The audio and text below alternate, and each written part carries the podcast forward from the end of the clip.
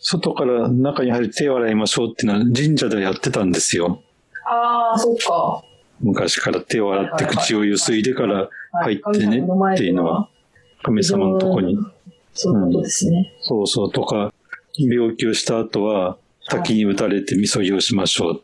あれも病原菌を全部流し、流してる。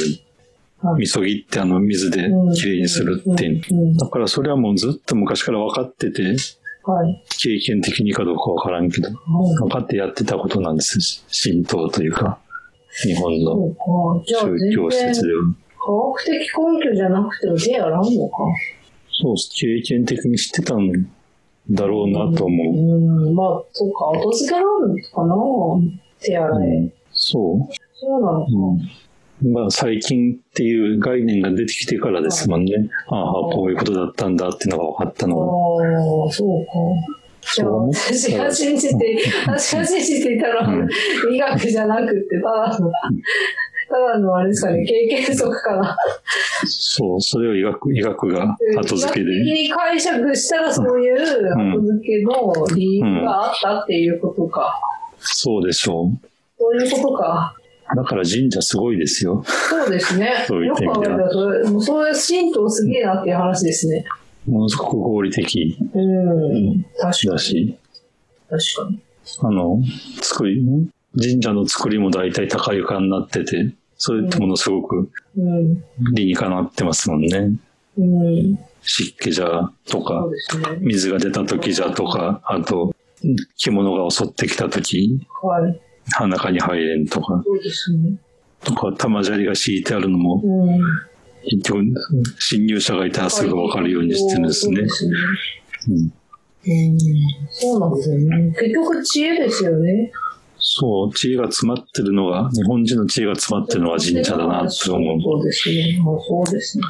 神道っていうのは僕好きじゃないんだけど、日本の神様ってそういうところがあるんかなと思って。そうですね。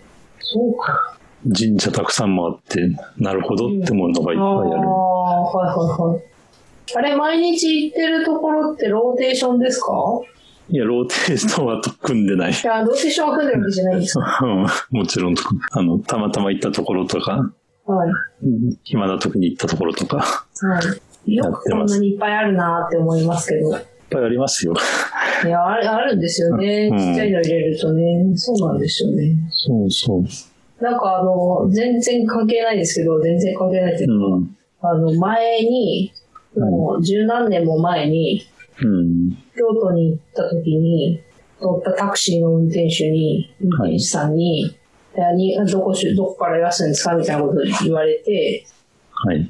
で、いや、うちは田舎が新潟でみたいなことを言ったら、うん、新潟県は神社の数が日本一なんですよって、なぜか京都のタクシーが教えられたっていうことを思い出しましたけど、でも田舎だとね、神社そんなに密集してないから行ける範囲ないんですよね。たくさん。そうなん、そうなんですね。集落に1個って感じじゃないですか、うん、そう、それは明治時代からそうなってるはずなんです。うんうん、それまで結構たくさんあったのが、うん、明治維新で。そうですね。みんな一緒にしちゃったからな、うん、そうそう、全部合祀して、うん、一つの集落に一つになってる。そうなんですよね。あれはひどいことしたなと思うね。そうですね。うん。本当そうですよね。なんかあれはもったいないっていうか。うん、もったいない。結構大事なものも焼いたり処分したり壊したりしましたしね。そうそう。だから明治維新ってものすごくいいことみたいに小学校、中学校、高校まで教えられてきたけど。はい、はい。はいなんか最近いろんな話聞いたらとんでもないことしとるなっていうのが。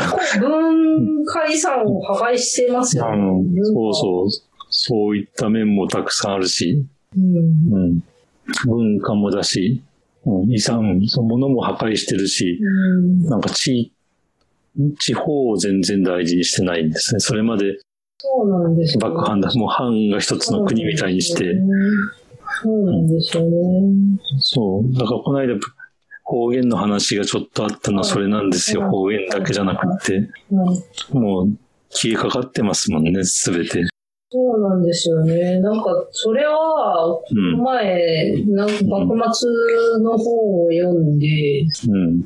たりとかすると、そう思うし、あとやっぱなんか、私が年取ってきたのかなとか思う、うん、それもあるんでしょうけど、年取ったんだなって思うこともあるんですけど、なんかね、田舎帰って、で、例えば私は割と、あの、季節、春先とか帰ると、はい、裏山の入って山菜とか取りに行ったりとかするわけですよ。はい。でも、多分私の年代から以降の下の若い人たちって、うん、そういうことに興味がないんですよね。田舎に住んでても。うん、なんか、大丈夫かなって思って、うん、これこのまま誰も行かなくなったら、もうあれ、あれ果てて、そうなっちゃうんだろうって思って、なんかね、それがすごく心配になって、心配してもしょうがないんですけど、いずれ人間がいなくなったら、自然に帰ってるだけだから、ちょっとばかしあがいたところでどうしようもないのは分かってるんですけど、ただなんかやっぱね、さそれは、そう自分のこの意識があるうちに、そういうことがどんどん起こりつつあるっていうのが、すごいなんか残念だなってすごい思う、んですよね。春だの秋だの帰ると。もう僕もそれをもうすごく思う。自分たちが子供の時ってまだそういった時代だったのが、一気になくなってきましたもんね。そうなんですね。この50年ぐらい。そう。それはね、どうしたらいいんだろうってすごい思うんですよね。うん、私も全然知らないですけど、うん地元のこと、田舎のこととか、はいうん、まあ田舎のことだけじゃなくて、その山の奥のこととか、うん、昔の人はどういうふうに工夫してたかとか、知らないですけど、知らないっていうことを少なくとも認識はしているわけです。はい。うんうん、でも多分今の若い子って田舎に住んでいる子たちですら、うん、そんなこと意識すらしてないんじゃないかなと思って、みんな、その郊外っていうか、ちょっと車で行ったところにできた大型スーパーとかに買い物することが、方が楽しくて、うん、そっちの方が楽で、そっちの方がいいと思っている節がどうもある。うん、それが日本全国みんなそうなんじゃないかっていう気がして。日本全国全部同じですもんね、今田舎は。今みんな同じじゃないですか。うん、ちょっと車で行ったら夢多分とかイオンがあって。そうそれがね、すっごい気持ち悪いなって思うようになったんですよね。うん、そうなんです。僕もそれもそう思う。年なのかなとか思う。年なのかな？年じゃなくて、まあそうなってきてるんだと思う、本当に。なんかね、年なのもあるんだろうけど、そうなってるのがすっごい怖いなと思って。うん、日本全国どこ行っても変わらないですもんね、田舎が。同じような顔してるんですよ。気持ち悪いですよね。うん、なんか、それをね、外国から結構来てたじゃないですか、うん、まあ、今年の頭までは。うん、はいはい。外国から見に来てくれる人が結構いて、うん、で、田舎にもい来るわけですよ。うん、はい。旅行客が。うん。で、その人たちもうほら、東京とかの観光は飽きた人が来るわけですよね。あなるほど。うん、もうそういうな、東京スカイツリーだの、はい、東京タワーだの、うん、あと、京都が、奈良だの、お寺とか仏像だの、いうん、いかにもザ・日本みたいなものはもう見飽きた人たちが、田舎に来ている、うん。はい、で、その人たちは一体何を求めて来てるかって、うん、その田舎にある何にも田舎に住んでる人は何もないっていう、あれを見に来てるんですよね。うん、実際に生きている、はい、今生活している文化っていうか、田舎の風土とかを見に来てるんですよね。うん、それをね、我々に教えてくれてるのに、うん、気づかないふりしてる。気づかないのかなって思って。気づかないふりをしてるんだと思う。それ、それじゃ儲からない人がいるから。なんかそれがね、なんかね、どう、なんとかなんないかなって、うん。思うんですよね。そう。僕も思ってるから、ここに二人思ってる人がいるってことは、結構たくさんいるんじゃないかと思うんで。こう、二人いるんで、だと思いたいんですけど、うんうんなんかだから、東京一極集中だの、まあ東京だけじゃなくて、うん、都市部に一極集中をね、なんとかしたいってみんながうっすら思ってる、この傾向が、今回コロナのことがあって、はい。もっとこう、地方に、っていうか田舎に帰っていくように、うん、なんとかならないのかな、うん、そういう動きになるかもしれないですね。うん、実際になってるかもしれない。なってくんないかなって思うんですけど、まあ急にはね、うん、難しいんでしょうけど、でもそれにはなんとなく今の政治体制じゃ無理なんじゃないのとも思うし。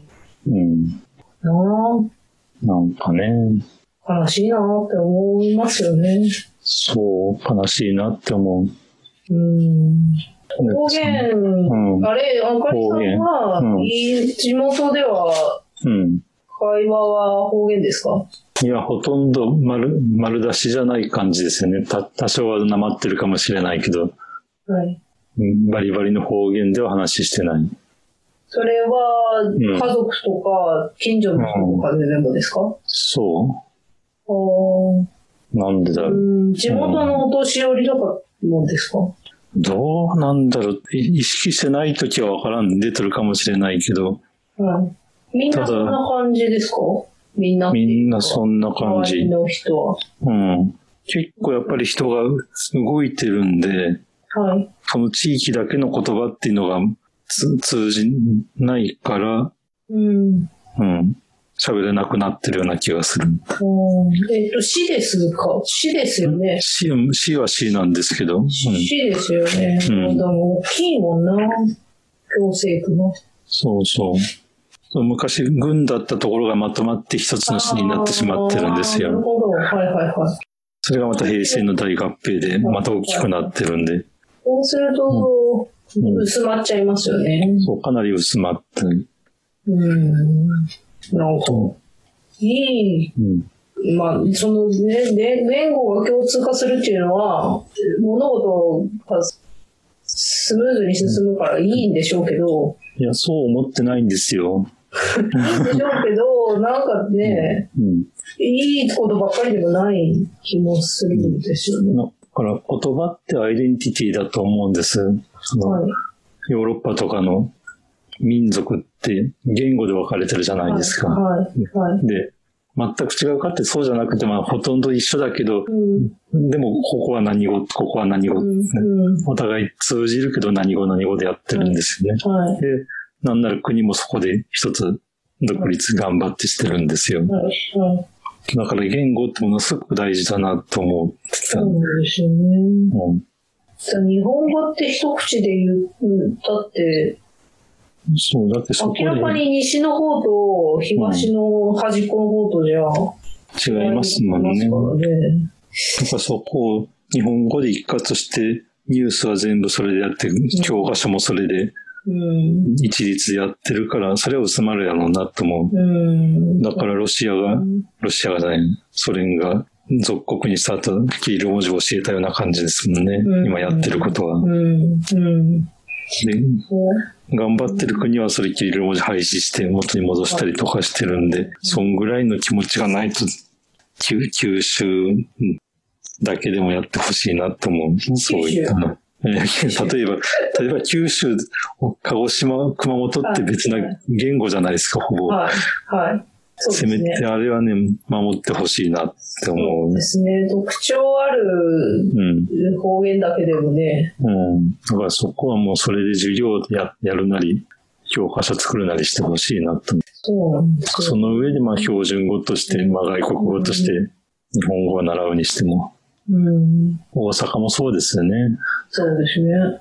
まあ、なんとなく関西弁っていうくくりでね、うん、市民権は得てますけど、てますけど、大阪でも今を、コテコテの喋る女の子はあんまりいないですよ。そうですね。言ったら。そうなんだろうな。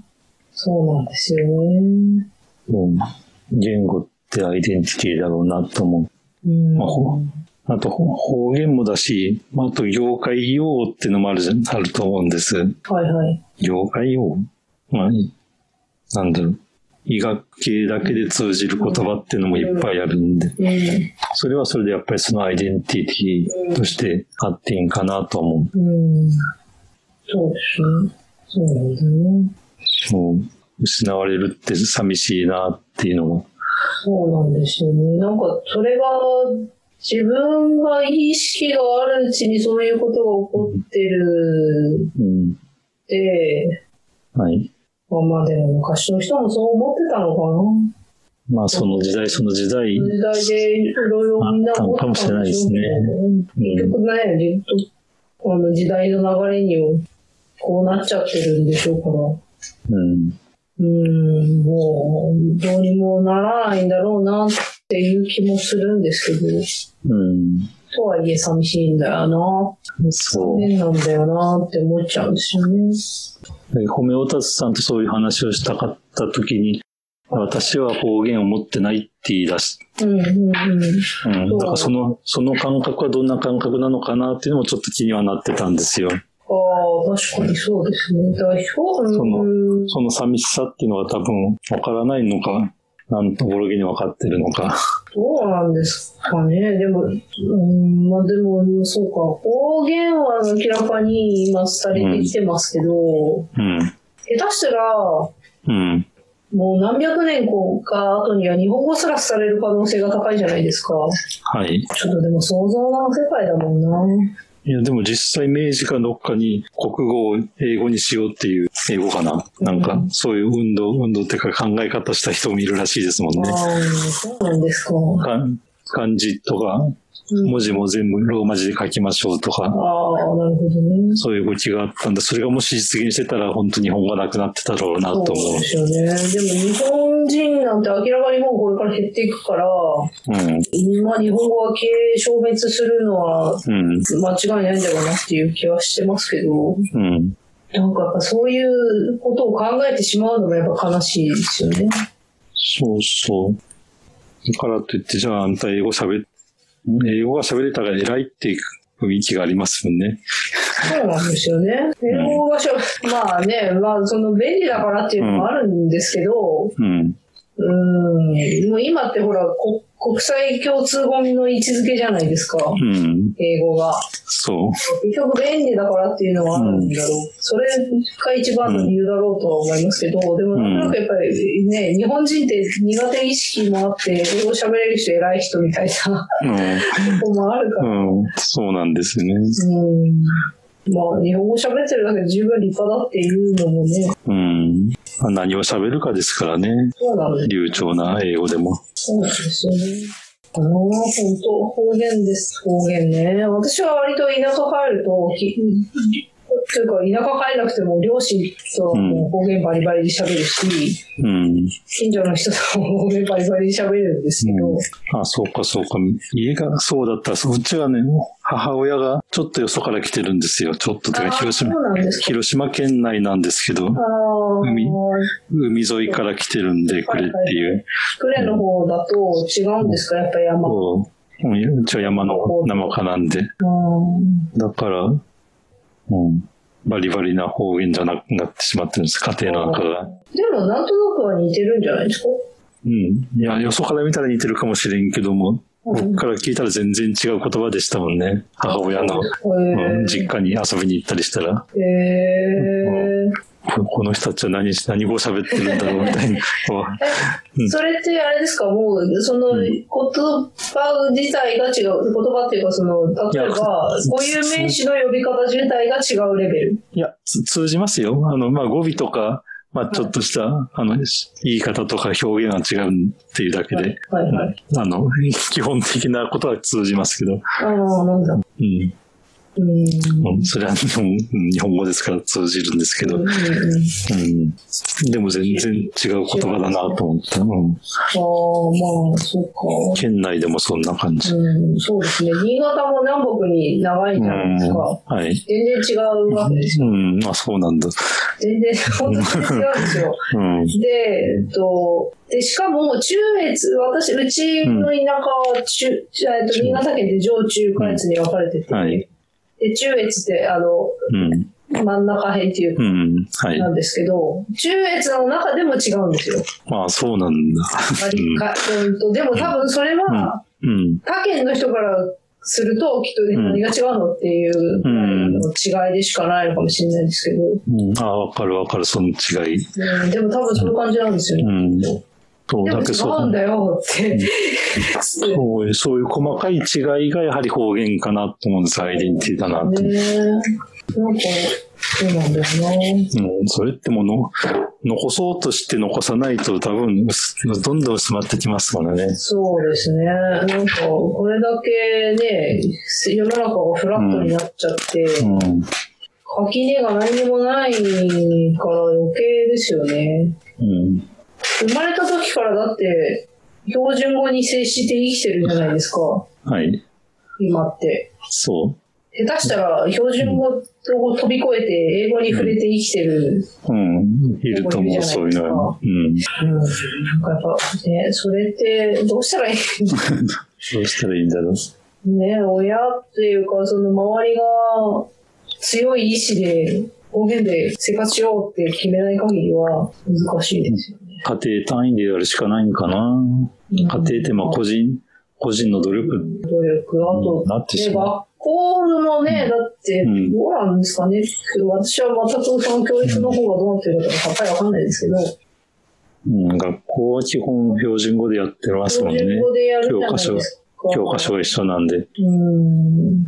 けどそこはもう公がどう、どうこうしないと動きようがないんじゃないですかね。そうなんですよね。そう県の、県とか、都道府県単位の教育委員会が、うん、もうちょっと独自色を出していいようなうん、仕組みにしないと難しいですよね。うん、難しいとそういうのや思ってるところもあるんでしょうけど、う。うん、もっと地元のことを教えましょうみたいな教育うん、方針を取ってるところもあるんでしょうけど。うん。まあそういう時間を設けましたっていうところからでしょうね。そうですね。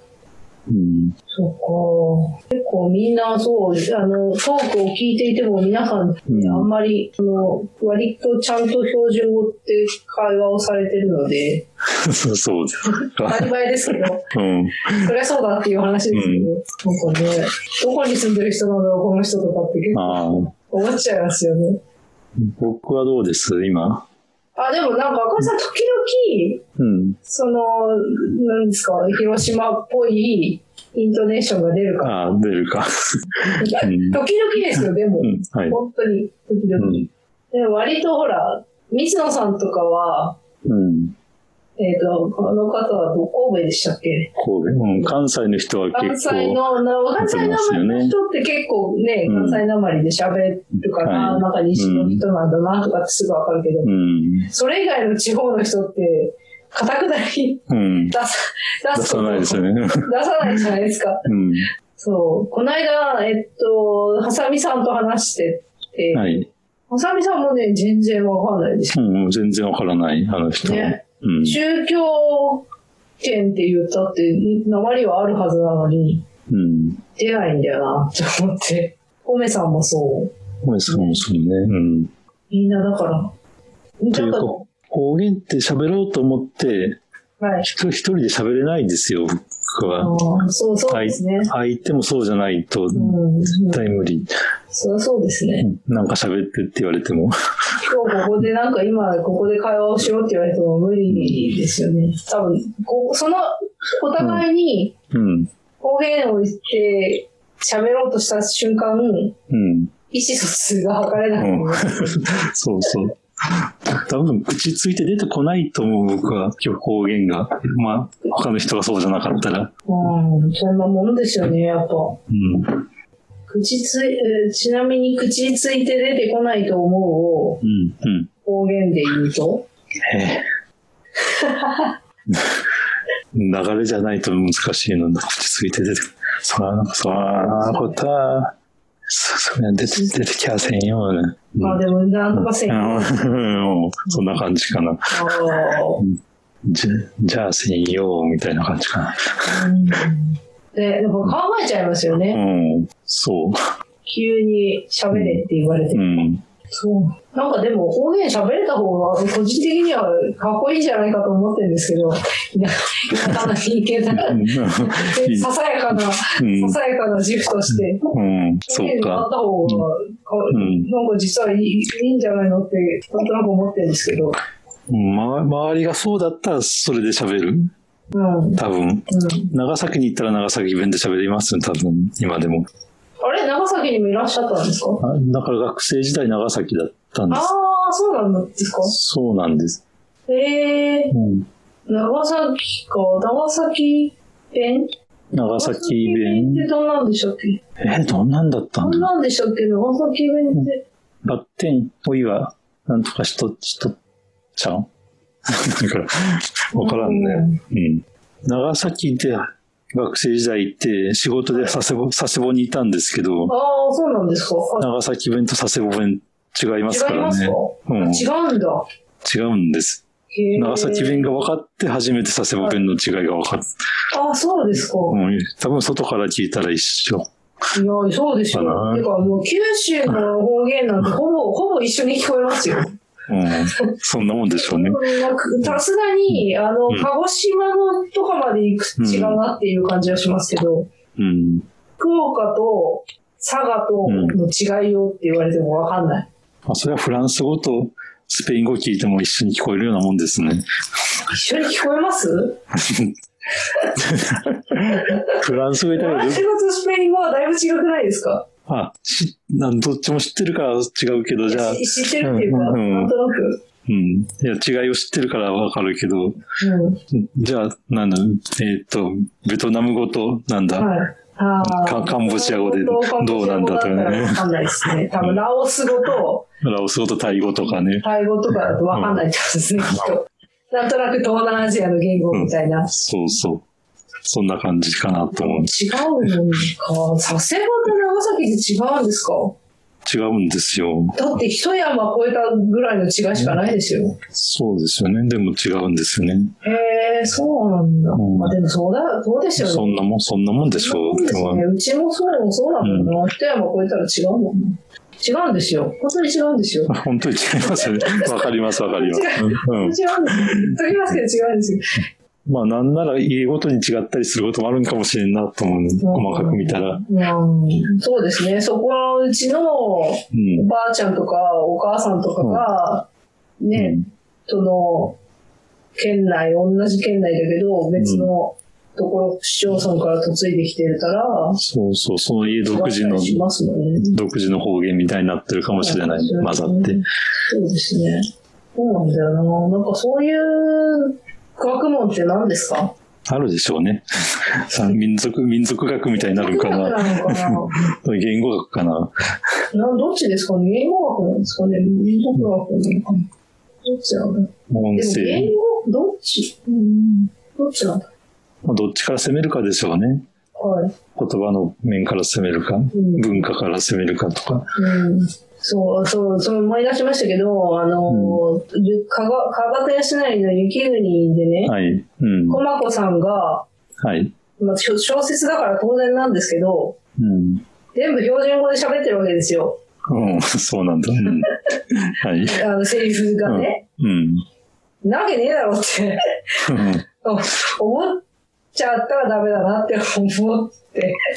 あれでも。明治、あんな明治のね、うん。うん、明治の、そんなね、まだ日本が開国してさほど経ってない頃の、うん、あんなユーザーの村の中で、うん、いくら都会から来た、東京から来た人を相手にする女中さんだか女郎さんだからって、標準語なんか喋るわけないでしょ、と思って。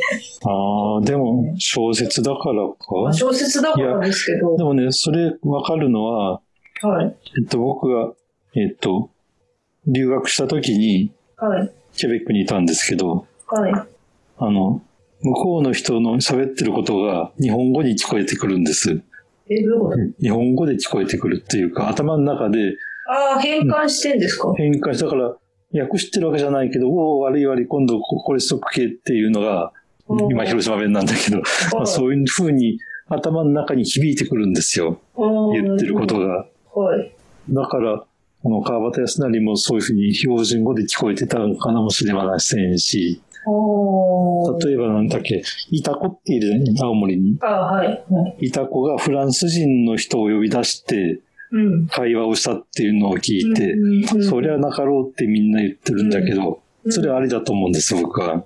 ああ、そういう論理ならありますよね。うん。ありえます、ね、この人がこう言ってるっていうのは、青森弁でそのいた子の人は聞こえてきてるんじゃないかっていうのがね、わか、わかる。うん、それも留学先で経験したんで。ああ、なるほど。おさんも海外行ったらそんなん。それのない、ないですそそういう。いやない、ないですよ。だってそもそも英語がわかんないですよ。ああ。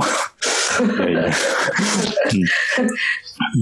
でもその時愕然としましたもん。こういう、この人日本語喋ってた？みたいな後で聞い思ったりとかして。でもそれは完全に言語を習得したっていうことじゃない習習得したっていう瞬間じゃないですか？習得というか多分雰囲気で分かってるんだと思う。うん、だから向こうが言い終わる前前に答えたりしてるんで、うん、だからこの人はこういうことを言ってるはずだなっていうのが勝手に想像してるだけなのかもしれない。実は嘘嘘だったのかもしれないですけど。それはないと思いますけど。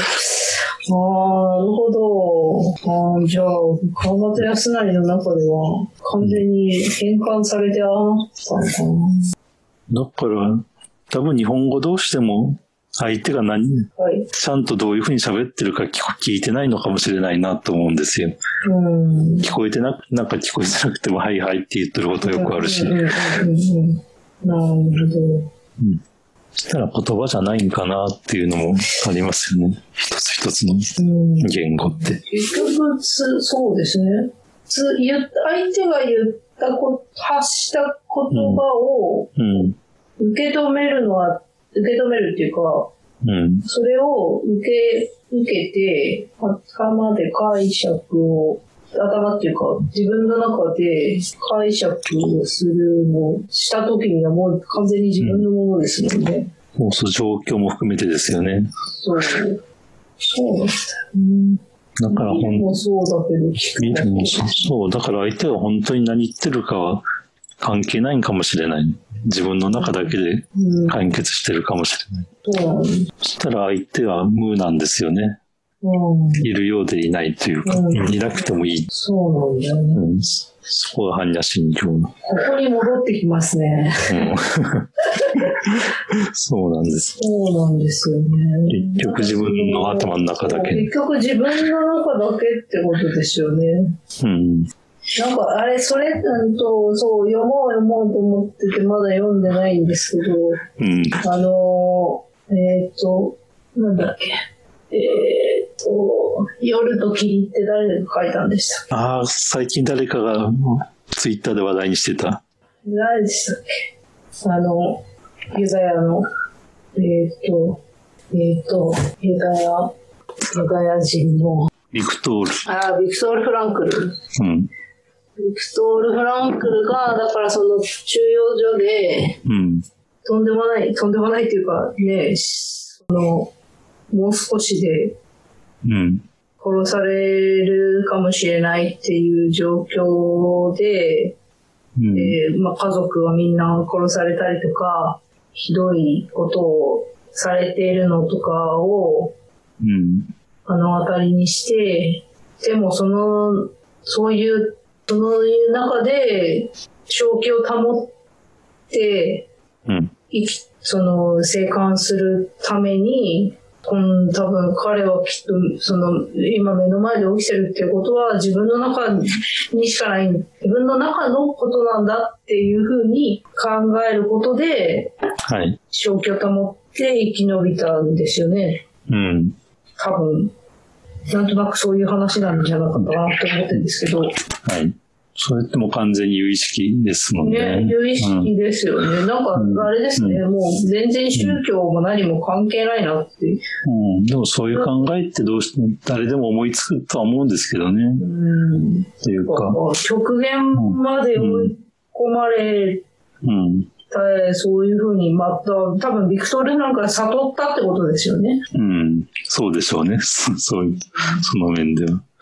そうですよね。なんか全然国も宗教とかも全然関係ないですよね。うん。だから同じ人間が同じような感覚してるんで、思いつくことってそう変わらないんじゃないかなと思う。そうですね。なんかみんな繋がってるんですよね。うん。だから何をそうなんだろうね。ってことは方言を、うん。ってことは方言通じないってことはないんじゃないんですか？通じないことはないでしょうね。で、私とあかりさんが、お互いの方言で、ベラベラ喋っても意外と通じるのかもしれないですね。そうそう。意外と通じるかもしれないけど。意外と通じるかもしれないですね。うん。どかな？でも、はい、ただ誤解はあるかもしれないですね。いろいろ。いろね、よく考えてみたら全然違うこと言ってるっていう可能性は。そうそう。でもそれは、自分の中で話の筋が通ってればよしとするかですよね。その、うん、その二人の中だけの話だとすると。うん、誰かに聞かせようと思ったら、尻滅裂になってたりする。そうなんだよね。きっとそうでしょうね。うん。うん、表現こと言葉は面白いね。面白い？難しい。うん。本当難しいな。難しいし面白いし。うん。なんでしょうね。で、言葉じゃないことで伝わることって多分いっぱいあるし、ね、はい。はい。はい、あるんかな。